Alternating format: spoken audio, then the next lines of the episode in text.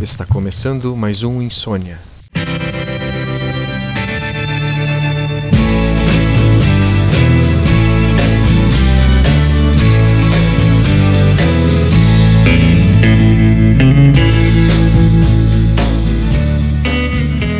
Olá a todos e a todas. Está começando mais um Insônia Podcast, especial eleições 2020. Estamos acompanhando a apuração dos votos do segundo turno das eleições, nesse dia 29 de novembro. Sempre com os palpitantes aqui, senhor Denis Correia. Eita! Senhor Guilherme Galvão. E aí, galera?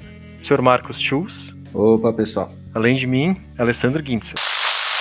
Uh, estamos aqui num clima de velório, porque as nossas previsões pessimistas da semana passada acabaram se concretizando aquela reação, aquela reorganização da esquerda que está sendo observada em vários lugares do país eh, não foi suficiente para eleger Manuela Dávila em Porto Alegre ou o Boulos em São Paulo. Qual é o saldo disso, pessoal? É positivo? É negativo? É, é de chorar no canto? O que, que resta?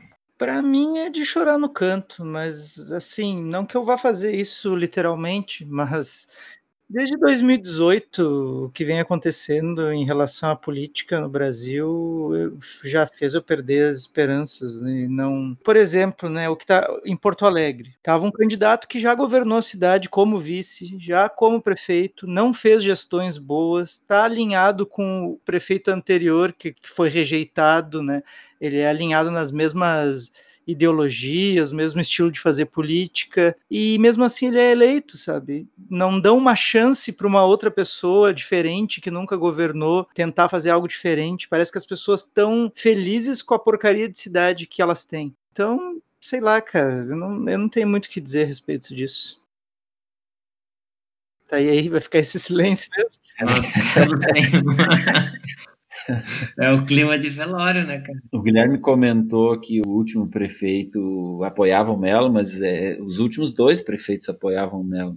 Tanto o Fortunato quanto o Marquesan só te interrompendo, não foi isso que eu disse, mas tudo bem, eu, tô, eu entendo o que, que, tu quer dizer. O que eu disse é que esse que foi eleito é alinhado com o prefeito anterior, eu não disse que ele foi apoiado pelo prefeito anterior. Sim, na prática o que tu quis dizer, que dá na mesma, é que é a continuidade, da continuidade, da continuidade. Exatamente. Sempre é a mesma coisa, se tu trocar aí Marquesan, Fortunati, Melo, e fazer o joguinho dos copos lá, a bolinha vai estar tá nos, nos três copinhos. É sempre a mesma coisa. E é isso aí que eu não entendo e que me deixa, assim, de certa forma, indignado e me faz perder as esperanças, porque o Marquesan teve uma rejeição alta, sabe? Ele não. Ninguém gostou do que ele andou fazendo.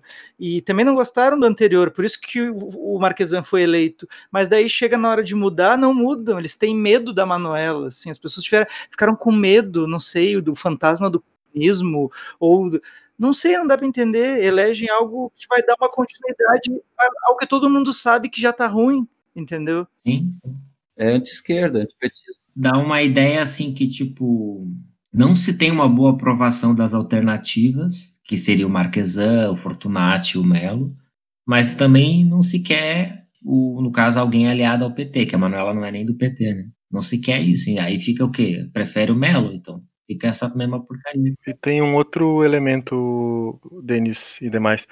O Melo, ele aos poucos eh, foi dando passos para a direita ao longo da carreira política dele, né? Enquanto que ele era vice do Fortunati, por exemplo, eh, foi ele que deu dissídio para os funcionários públicos que o Fortunati não queria dar. Ele fez isso nas férias do Fortunati quando ele assumiu uh, interinamente. Então, ele, se fosse o Melo de anos atrás, ele seria mais vinculado a umas pautas uh, de centro-esquerda, inclusive, né? Agora não, agora um Melo com outros. Ele tá bem direitoso agora, assim, tipo, que tipo de direito? Não, bem direitoso também não é a palavra, mas ele, ele tem uma postura mais, uh, parece mais liberal, né, do que ele tinha uh, alguns anos atrás, quando ele foi vice-prefeito. Eu acho que ele surfou a onda, né? Acho que é uma posição bem oportunista. Eu nem quero alongar muito essa discussão, mas rolou uma, uma polêmica com a relação que o que o PDT ia fazer, né, da Juliana Brizola. E aí falaram assim: "Ah, porque o PDT foi aliado do Melo, então também não presta, não é de esquerda". Tem negócio, né, que a, que a esquerda tem que ninguém é de esquerda o suficiente, só eu sou de esquerda, o outro de esquerda não é de esquerda. Mas assim, é o que tu tá falando dessa, dessa mudança do Melo, né? cara acabou, era de um centro esquerda, sei lá, o Fortunati, mas o Fortunati já tinha dado essa guinada à direita, né? Ele tá dando também. Agora não sei se é oportunismo ou se é realmente uma, uma escolha consistente. A gente tem, acho que, bastante vários políticos aí famosos que obviamente são bastante oportunistas, né? Falamos da eleição de Canoas no programa passado. Aqui em Canoas, quem foi eleito foi Jairo Jorge. O Jairo Jorge ele era do PT por oito anos, saiu do PT, concorreu ao governo do estado dois anos atrás por outro partido e agora concorreu à prefeitura de Canoas ainda por outro partido. E no segundo turno das eleições ele buscou apoio do Patriota, um partido fascista brasileiro, uma candidata bolsonarista, tirou foto com toda aquela galera, com um, uma grande foto do Bolsonaro e do, do Mourão atrás, e, e tá tudo ok, né? É, isso parece muito descolado daquela, daquela caminhada política que ele teve anos atrás, quando do PT na prefeitura, e, muito, e inclusive antes, quando ele participou da ocupação do, do bairro Guajuviras, ele foi um dos agentes políticos envolvidos lá para ajudar a galera. Então, o que parece assim bastante desolador é justamente isso, assim. Talvez seja uh, meio poliana tu querer cobrar princípio dos políticos, né? Mas parece que tem hoje é menos ainda. É, eles surfam mais ainda nas ondas que eles acham necessárias para chegar ao poder. É que eu acho que a aliança com política com, com partidos que não são da mesma linha ela é saudável, sabe? Mas, assim, no caso do Jairo Jorge, tu vê que, assim, tava no PT quando o PT tava em alta, foi pro centro quando a coisa começou a entornar e agora embarcou na onda bolsonarista. Ou seja, e daqui a pouco ele vai estar tá fazendo campanha pro Hulk, tá ligado? É, eu acho que já é um perfil mais consistente. Não é uma questão de aliança, assim, tipo, para manter uma pureza ideológica. Não, ele é oportunista mesmo. Tá rolando uma, uma grande surfada de onda mesmo, e acho que, de certa forma, eu não sei se por ingenuidade ou, ou porque a democracia brasileira é, é, é, jovem e tal, mas essa onda mais ou menos ela era forte também há anos atrás, né? Ela não foi inventada agora. E eu lembro quando o governo federal estava indo bem com o PT, todos os índices subindo e as desigualdades diminuindo e tal, e o país vai ser da Copa e não sei o quê. Eu lembro que muita gente surfou essa onda também e fez umas guinadas malucas assim para ser eleito. E a sensação que eu tenho é que esse oportunismo ele é, ele é bem de campanha eleitoral mesmo, assim, no 1 de janeiro de 2021 esse cara vai fazer o que ele quiser, que não está nem um pouco relacionado nem com a campanha que ele fez, nem com as pessoas com quem ele esteve na campanha, é uma coisa bem assim, ah, cara percebe mesmo que está passando uma onda, ele vai fazer o necessário para entrar nessa onda para ser eleito. Depois que ele for eleito, ele não, vai, não precisa ter coerência nenhuma, sabe? Ele não vai ser cobrado por essa coerência. Coisa que a esquerda é cobrada, né? É bem, bem cobrado, bem cobrado. É, assim, é, é, inclusive que é aí que eu comentei, que existe uma exigência de pureza ideológica na esquerda, que para mim é problemática muitas vezes, mas é porque eu acho que a questão é sempre essa. Uma coisa é você se aliar com um partido uh, de centro, de direita, para fazer uma pauta de esquerda. Outra coisa é você se aliar com um partido de esquerda, se aliar com a direita para fazer a pauta da direita, né? É só pensar no, né, no, na, na história do C, né? Se a Manuela fosse eleita, todas as cobranças que ela teria e como seria difícil dela atender as expectativas de quem votou nela. Enquanto que o Melo, cara, ele pode ser o prefeito mais bunda mole, e provavelmente vai ser, e tá tudo ok, cara. É. Pois é, né? Eu fico me perguntando quais são as exigências e expectativas de quem vota no Melo. Ah, tá aí uma pergunta para um milhão de reais. Ele pode fazer qualquer coisa, né? Inclusive nada. É, exato, porque quem vota nele, pelo amor de Deus, né? Eu não sei. Ou não vota também, porque teve muita abstenção de novo, né? A pessoa que olha para essas duas opções e diz, ah, eu não tenho opção para votar. Ah, tem as pessoas que são indiferentes, né? Elas, elas realmente não. Esse mundo não atrai, mesmo que, que tenha impacto em todos os aspectos da vida dela, ela não, ela não dá bola, né?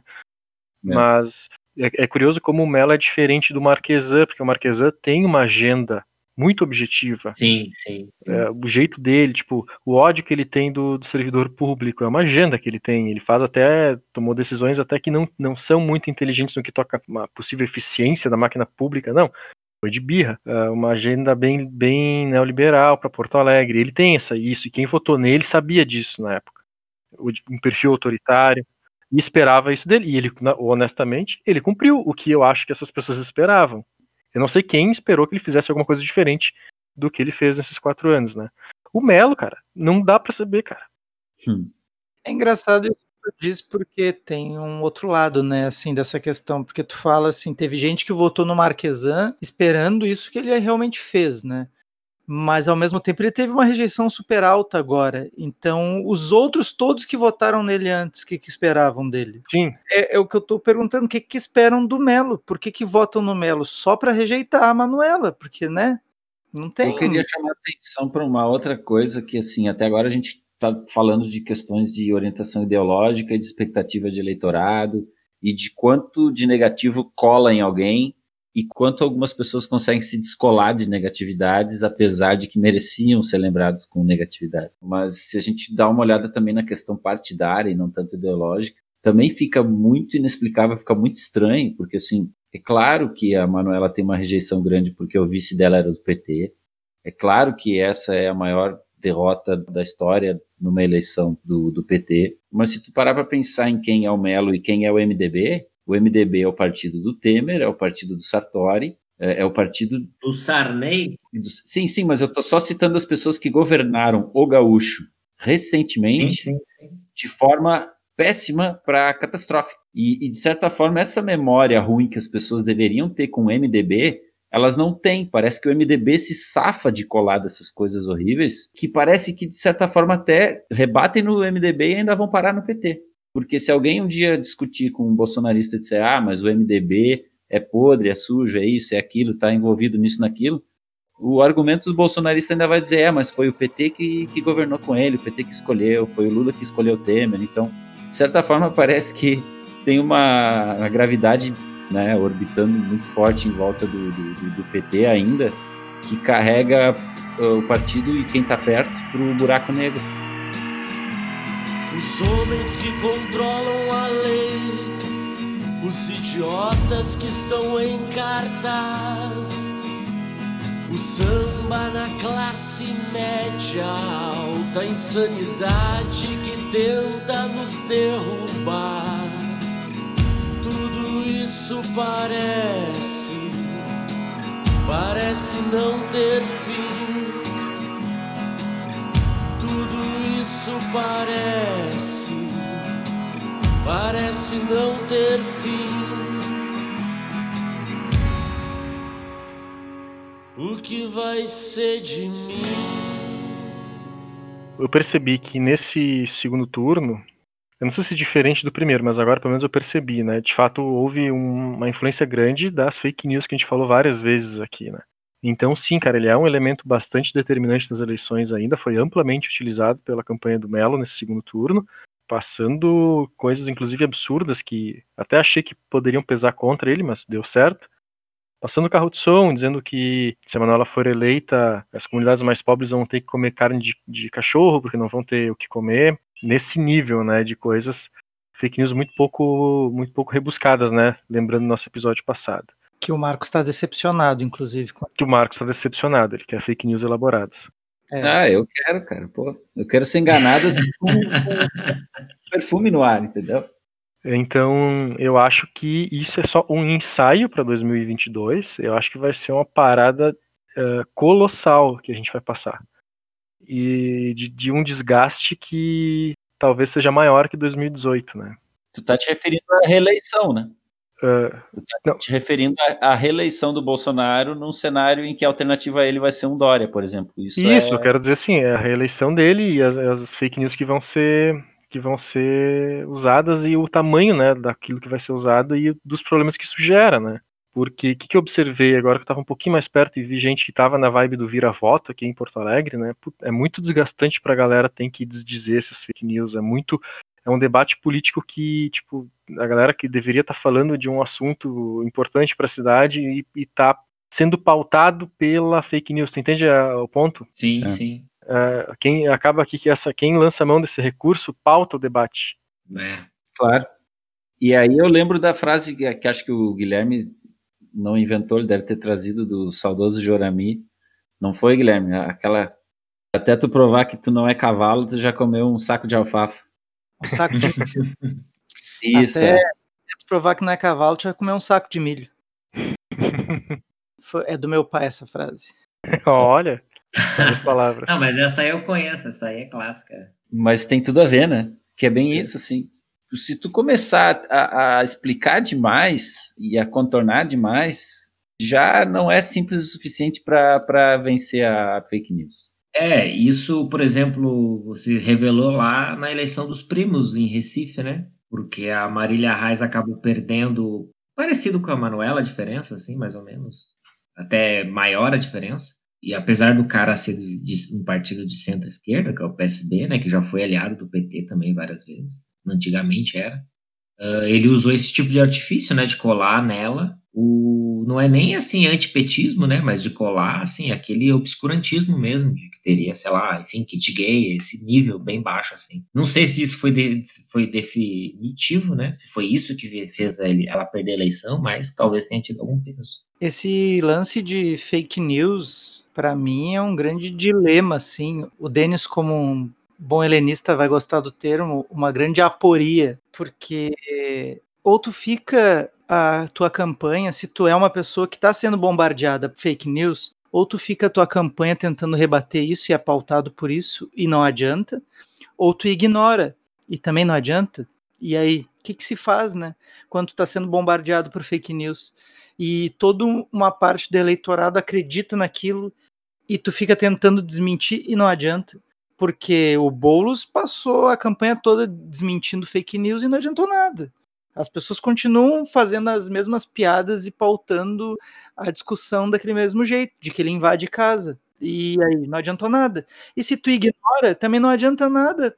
Que na verdade a gente popularizou esse termo, mas a gente discutiu pouco sobre o que significa, né? Porque mentira sempre existiu na política, mentira é a alma da política, né? E eu minto, eu também minto para mim mesmo todo dia. Todo dia eu digo que eu vou, sei lá, correr 20 minutos e, e, e eu corro 30 segundos. Não é uma questão da mentira que está em jogo aí, mas é uma tática de, de circular informação via internet em massa e é uma coisa que eu acho que a gente que é crítico da, das fake news não entende, é que não é uma ou duas ou cem fake news. São mil fake news, cada uma atingindo um público diferente, com abordagens diferentes, então, eu realmente acredito que só quando, por exemplo, se comprovar, é muito difícil comprovar, mas se comprovar que um candidato está recebendo esse tipo de, de tática, e não interessa se é um eleitor, tá ligado, que não tem vínculo com, com o candidato, mas se esse tipo de tática de ter várias informações falsas sendo jogadas na internet disparadas em massa, se ele for usado, é pá, punir, tirar tempo de televisão, uma outra alternativa seria. Agora, enquanto tu falou, eu tava pensando. Se algum candidato está se beneficiando de fake news, mesmo que não seja vindo diretamente dele, ele teria que usar o tempo dele de propaganda para desmentir.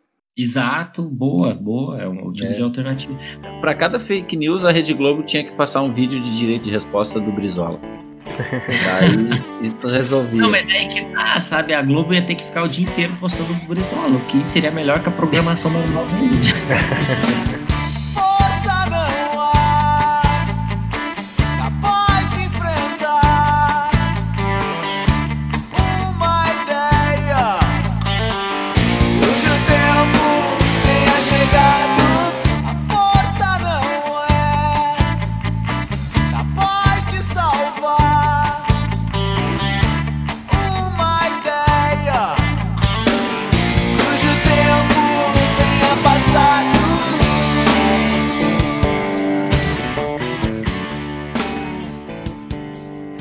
justamente isso que eu queria acrescentar também, que eu acho que a maré de fake news ela desorientou tudo de uma forma tão acachapante que a gente está meio sem chão mesmo.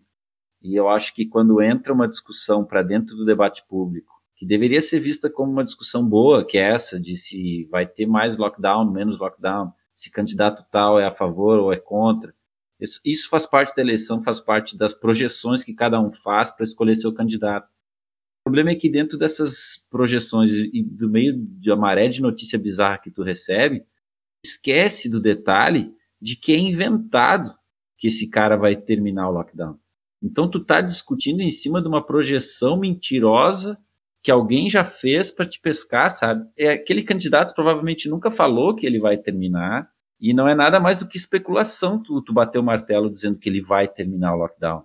E é isso que confunde tanto o debate público, porque daí no final das contas a gente fica três graus acima do, do, do, concreto, discutindo a projeção do, da abstração, da especulação, do talvez, do zap zap do tiozão. Justamente, Marcos, isso é o principal problema, o principal ataque das fake news à democracia, porque ela interdita o debate público, né? Ela, ela inviabiliza ele, né? Essa, essa é a gravidade que gera todas as consequências que a gente está vendo agora, né?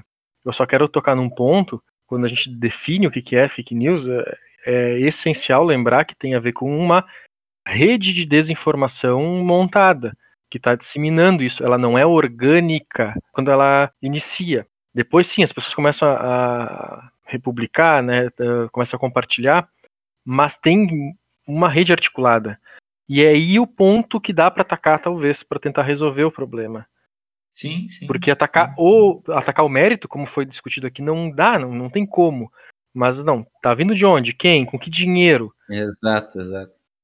Aquilo ali já tinha que ter sido judicializado, sabe? Tá, essa investigação sobre gabinete de ódio, fake news e disparo em massa, só para ter uma ideia do absurdo, ela já durou mais para andar do que a condenação do, do Lula, do triplex. Não, com certeza. Olha que bizarro isso, cara. Para pra pensar nisso. Mas e o Lula? O, e o PT? O negócio que eu, que eu acho ótimo de exemplo é a discussão em torno da vacina, cara. Do tipo, o Bolsonaro cria uma polêmica enorme no, no Brasil em torno de, um, de uma vacina que não existe. É, projeção da abstração do. do, do é não, não existe a questão de tipo, ah, você vai ser obrigado ou não obrigado. Não existe essa questão, isso não existe. Isso é um, aí que adianta você é. chegar e desmentir uma mentira, que ela é uma mentira em cima de uma mentira, né? E que Exato. aí eu falo, tipo, outras pessoas elas estão recebendo outras versões dessa, dessa mentira, então elas não reconhecem o desmentir, sabe? Não tem como desmentir um Sim. negócio que é tão pulverizado que, que não desmente nada, porque você desmente uma, mas vai ter 10 na fila, sabe? É porque a vacina não existe. A obrigatoriedade de que ela vai ser ministrada a todos não existe. E a necessidade dela ser ministrada a todos também não existe. Do ponto de vista da saúde pública, tu não precisa vacinar 100% da população e ir lá buscar o cara, pegar ele pelo braço, entendeu? Exato. É, então, é, é, o terceiro grau, por isso que não tem como tu desmentir, sabe?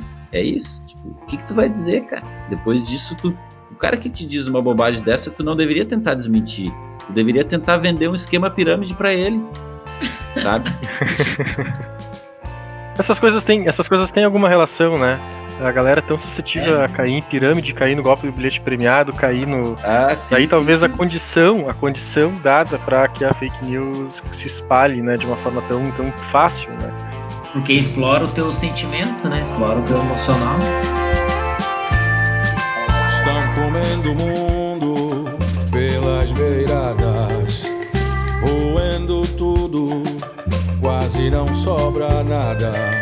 Respirei fundo, achando que ainda começava um grito no escuro, um encontro sem hora marcada. Ontem eu tive esse sonho, nele encontrava com você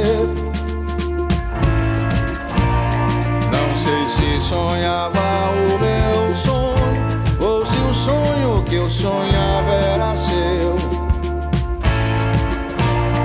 Um sonho dentro de um sonho, eu ainda nem sei se acordei. Desse sonho quero imagem e som pra saber o que foi que aconteceu.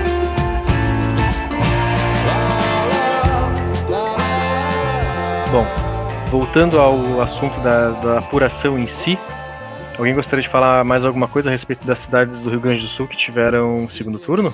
O Rio Grande do Sul é um dos estados que mais teve em segundo turno, né? Curioso, teve cinco, junto com a capital. Em Santa Maria, em Pelotas e em Caxias do Sul, que são cidades que a gente ainda não tinha mencionado, venceram candidatos do PSDB no, no segundo turno. Em duas delas, vencendo candidatos, uh, inclusive bem conhecidos, fortes do, do PT.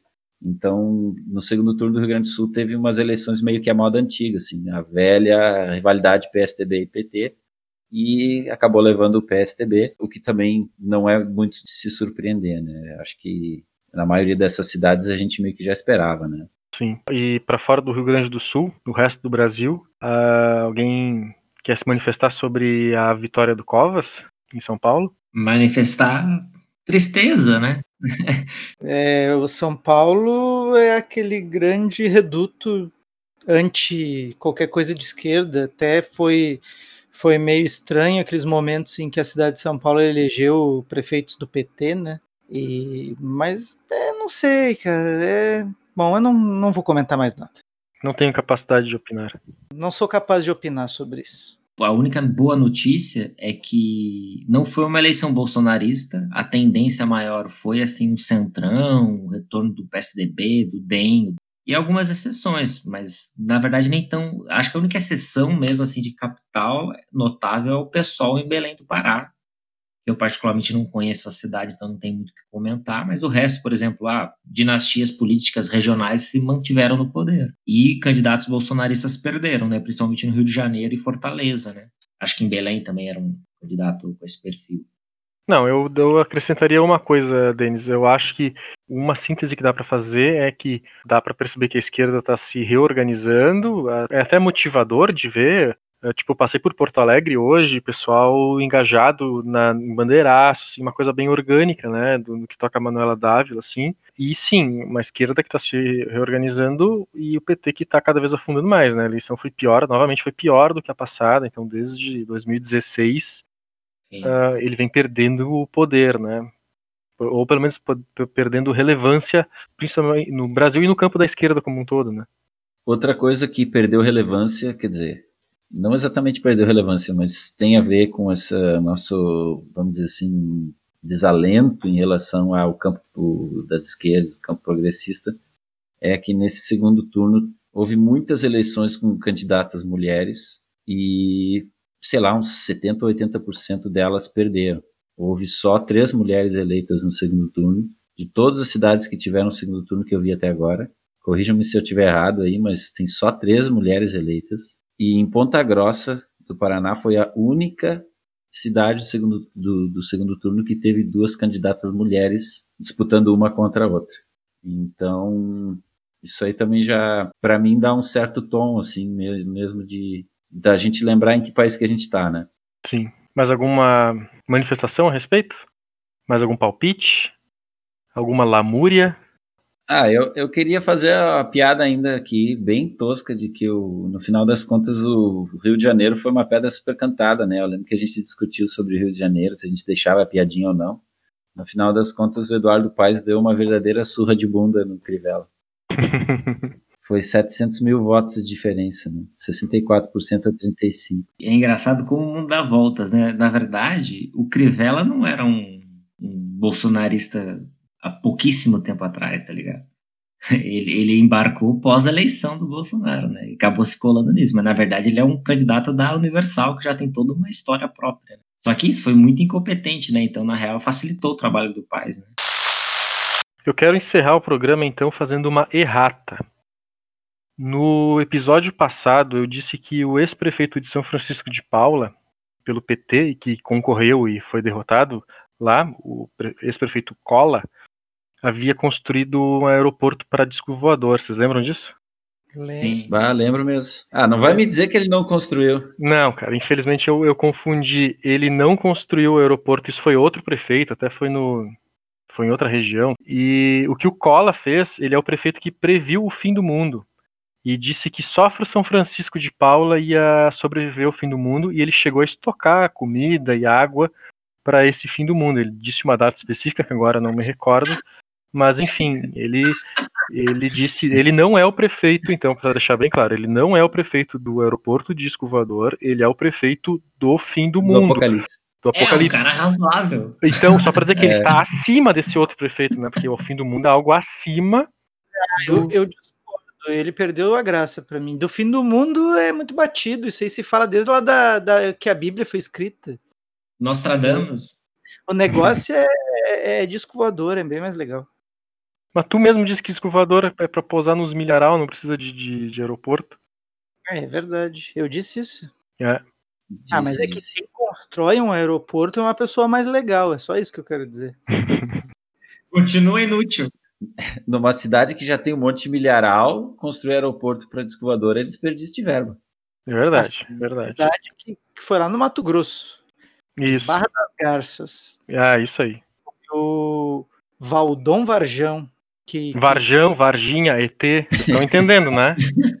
95, ET de Varginha foi 96. Hum, Olha. olha aí, ó, foi aprovado por unanimidade pela Câmara do Município em setembro de 1995 esse projeto. Agora eu já criei toda uma teoria aqui na minha cabeça, gente. Em 95, o Varjão criou o aeroporto para os ET chegar. Os ET se confundiram o Varjão com Varginha, tentaram posar lá em Varginha e não conseguiram. Deu todo aquele rebuliço porque caiu lá, não tinha aeroporto. Tá aí, ó, tá Nossa, cara. o problema Por dele. isso que o ET de Varginha tava todo machucado, sentado no canto, cara. Porque ele era ali, na verdade, sobrevivente de um, de um acidente. É, É, caiu lá, não tinha aeroporto em Varginha. Foi Aí, ó. sim. Pra quem acha que não tem informação relevante no Insônia Podcast, estamos aí provando o contrário. Tá aí, ó. Pra descontrair depois, depois desse episódio Velório. eh, velório, né? Descontrair um pouco no final. Eu tô vendo as fotos do aeroporto, é bem legal, cara. Tosco, mas é legal. Tu pousaria o teu disco lá, Guilherme? É, olha, é, bom, se fosse o único, né? Não, prefere o milharal, né? Mas se não tiver milharal. Tiver um milharal, porque nesse lugar aqui parece não ter milharal, né? Um lugar meio seco, né? No Mato Grosso ali. Então, É, é que milharal é tipo caixa de brita da Fórmula 1, entendeu? É um lugar que tu vai ficar ali estacionadinho, seguro, sabe? Ele vai freando tu- tua nave direitinho. A- sai da nave e já tá até abastecido, faz um, faz um milho cozido. é, é, Então, com essas revelações acerca da presença alienígena no Brasil, nós terminamos mais um Insônia Podcast. Agradecemos todos que chegaram até aqui. Tchau. Tchau, galera. Valeu. Tchau. É isso aí. Falou, pessoal.